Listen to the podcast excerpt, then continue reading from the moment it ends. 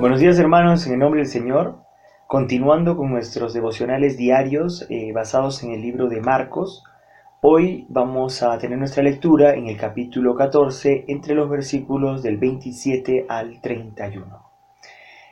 Eh, no se olviden de tener su Biblia y también su hojita guía de devocional para poder desarrollar mucho mejor esto. Vamos a orar antes que nada para poder pedir la dirección del Señor. Señor y Padre bendito, gracias Dios por un nuevo día de vida, gracias Padre, porque sabemos que tú nos das un propósito en esta vida, Señor, y esta es la oportunidad que tú nos das para poder servirte, Padre. Dios, en esta hora te pedimos que tú guíes este momento, que abras nuestros corazones y nuestras mentes para poder entender y ser capacitados, Señor, en ti y por ti, para vivir una vida que te agrade. Dios, dejamos todo esto en tus manos por medio de tu Hijo Jesucristo. Amén. Bien, entonces vamos a empezar con nuestra lectura. Y como les dije, está en el capítulo 14, eh, versículos del 26 al 31. Jesús predice la negación de Pedro. Todos ustedes me abandonarán, les dijo Jesús, porque está escrito, heriré al pastor y se dispersarán las ovejas. Pero después de que yo resucite, iré delante de ustedes a Galilea. Aunque todos te abandonen, yo no, declaró Pedro. Te aseguro, le contestó Jesús, que hoy, esta misma noche, antes de que el gallo cante por segunda vez, me negarás tres veces. Aunque tenga que morir contigo, insistió Pedro con vehemencia, jamás te negaré. Y los demás dijeron lo mismo. Bien, vamos a nuestra guía y vamos a ver que nuestro primer paso a desarrollar es la observación. Vamos a determinar primero cuáles son nuestros personajes. Y, a ver, tenemos eh, a Jesús, tenemos a los discípulos y también dentro de los discípulos está Pedro. En el versículo 29 lo podemos observar. ¿Qué es lo que dice? Jesús les está diciendo a los discípulos de que ellos lo iban a, abandonar. Y dice algo muy importante que es el, el texto que está en Zacarías 13:7, cuando él dice, heriré al pastor y se dispersarán las ovejas. Esta es una profecía de Zacarías que hizo 500 años antes. Em, el Señor les está diciendo a los discípulos que, ellos iban a abandonar, que, que ellos lo iban a abandonar. Pero también les da un mensaje tranquilizador porque les dice que luego de esto él va a resucitar y se van a volver a ver y les da un lugar exacto de dónde se van a volver a ver y este es Galilea. Es como decirles a ellos, esto va a ser inevitable, nos vamos a volver a encontrar.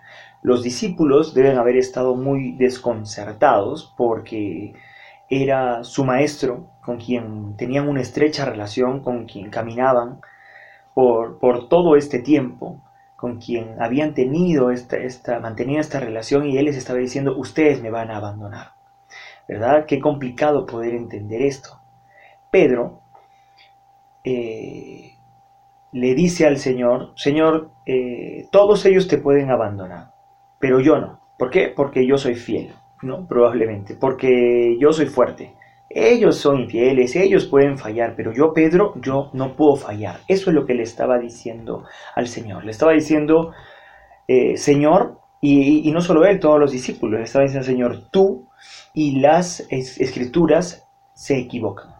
Pero el Señor le dice a Pedro, Pedro, convéncete de esto, porque así es como va a suceder. Y si quieres te doy detalles, y le da detalles de lo que iba a pasar. Y aún Pedro, eh, teniendo esos detalles, es más vehemente y le dice, no, Señor, yo no, yo no, no lo acepto, yo no voy a fallar, yo nunca te voy a fallar, yo hasta la muerte contigo, le dice. Y ¿por qué dice esto? En primer lugar, el Señor lo dice porque las escrituras se tenían que, dar así, porque Él iba a llegar solo. Eh, las circunstancias que Él vivía eh, determinan o, determinaban que nadie estaría dispuesto a sufrir de la manera que, él sufriría. Pedro nuevamente le estaba diciendo que él se estaba equivocando. Y em, vemos que hay mucha necedad por parte de Pedro y por parte de, los discípulos. Ellos se negaban a aceptar que ellos podían actuar de, esta forma. Entonces es por eso que ellos están actuando así, es por eso que ellos le están diciendo todo esto al Señor. Pasamos al segundo punto y el segundo punto es la interpretación. ¿Cuál es la enseñanza espiritual que nos deja este relato? Eh, como seres imperfectos, eh, al igual que Pedro y los demás discípulos, no aceptamos nuestra debilidad. Jesús eh, nos estaba mostrando, al igual como mostró a sus discípulos, lo que había en nuestros corazones. Temor a las adversidades, temor al peligro, temor al poder humano. Los, los muestra y nos muestra como seres imperfectos, pero ninguno quiso aceptarlo en ese momento. Ellos prefirieron confiar en sus propias fuerzas y prefirieron eh, pensar o decirles más al Señor que Él se equivocaba que aceptar que ellos eran débiles. ¿Qué pasó más adelante? Ya conocemos, todo se cumplió. Como el Señor lo había indicado, los discípulos lo abandonaron y Pedro lo negó esa misma noche. Eso es lo que pasó. Somos débiles, siempre nosotros queremos creer que no lo somos y que somos fuertes y que confiando en nosotros mismos podemos caminar sobre la cuerda floja del pecado sin caernos. ¿Qué aspecto del carácter de Jesús nos está mostrando este pasaje?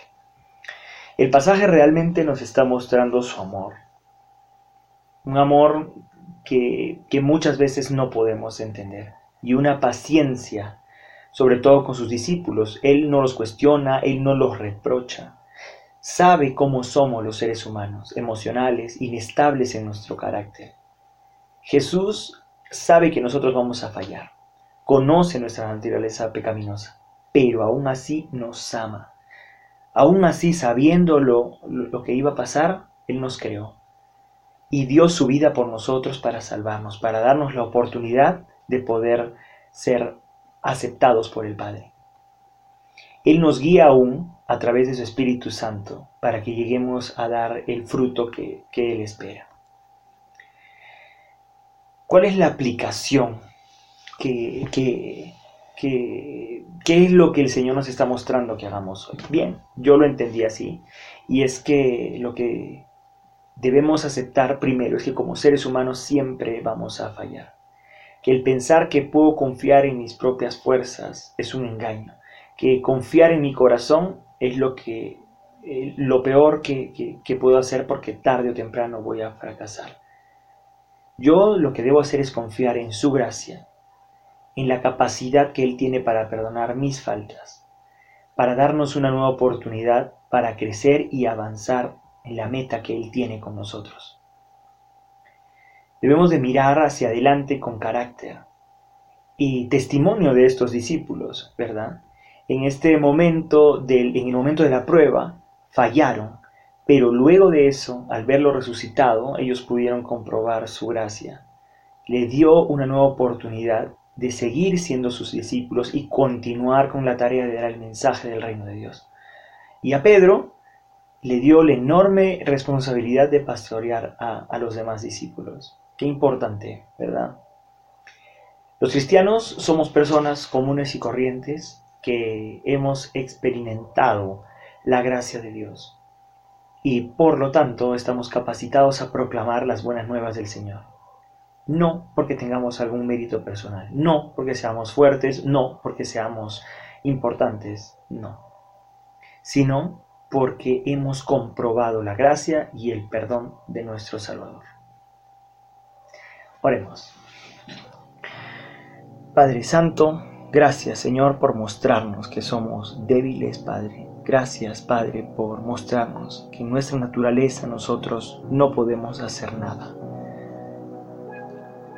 Padre, solo contigo y tomados de tu mano es que nosotros podemos hacer las cosas.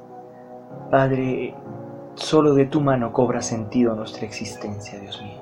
Ayúdanos, Señor, a poder caminar contigo a poder seguir tus pasos y a ser fuertes cuando vengan los momentos de prueba, Padre. Ayúdanos a siempre estar tomados de tu mano para resistir estos violentos vientos que muchas veces vienen, Señor. y que nunca nuestra confianza sea mayor en nuestro corazón que en ti, Padre. Te agradezco por todo esto y lo dejo en Cristo Jesús, nuestro Señor y nuestro Salvador. Amén. Bien, hermanos, no se olviden de eh, enviar una foto de sus hojitas, de sus hojitas guía del devocional a la Secretaría de la Iglesia. Nos vemos.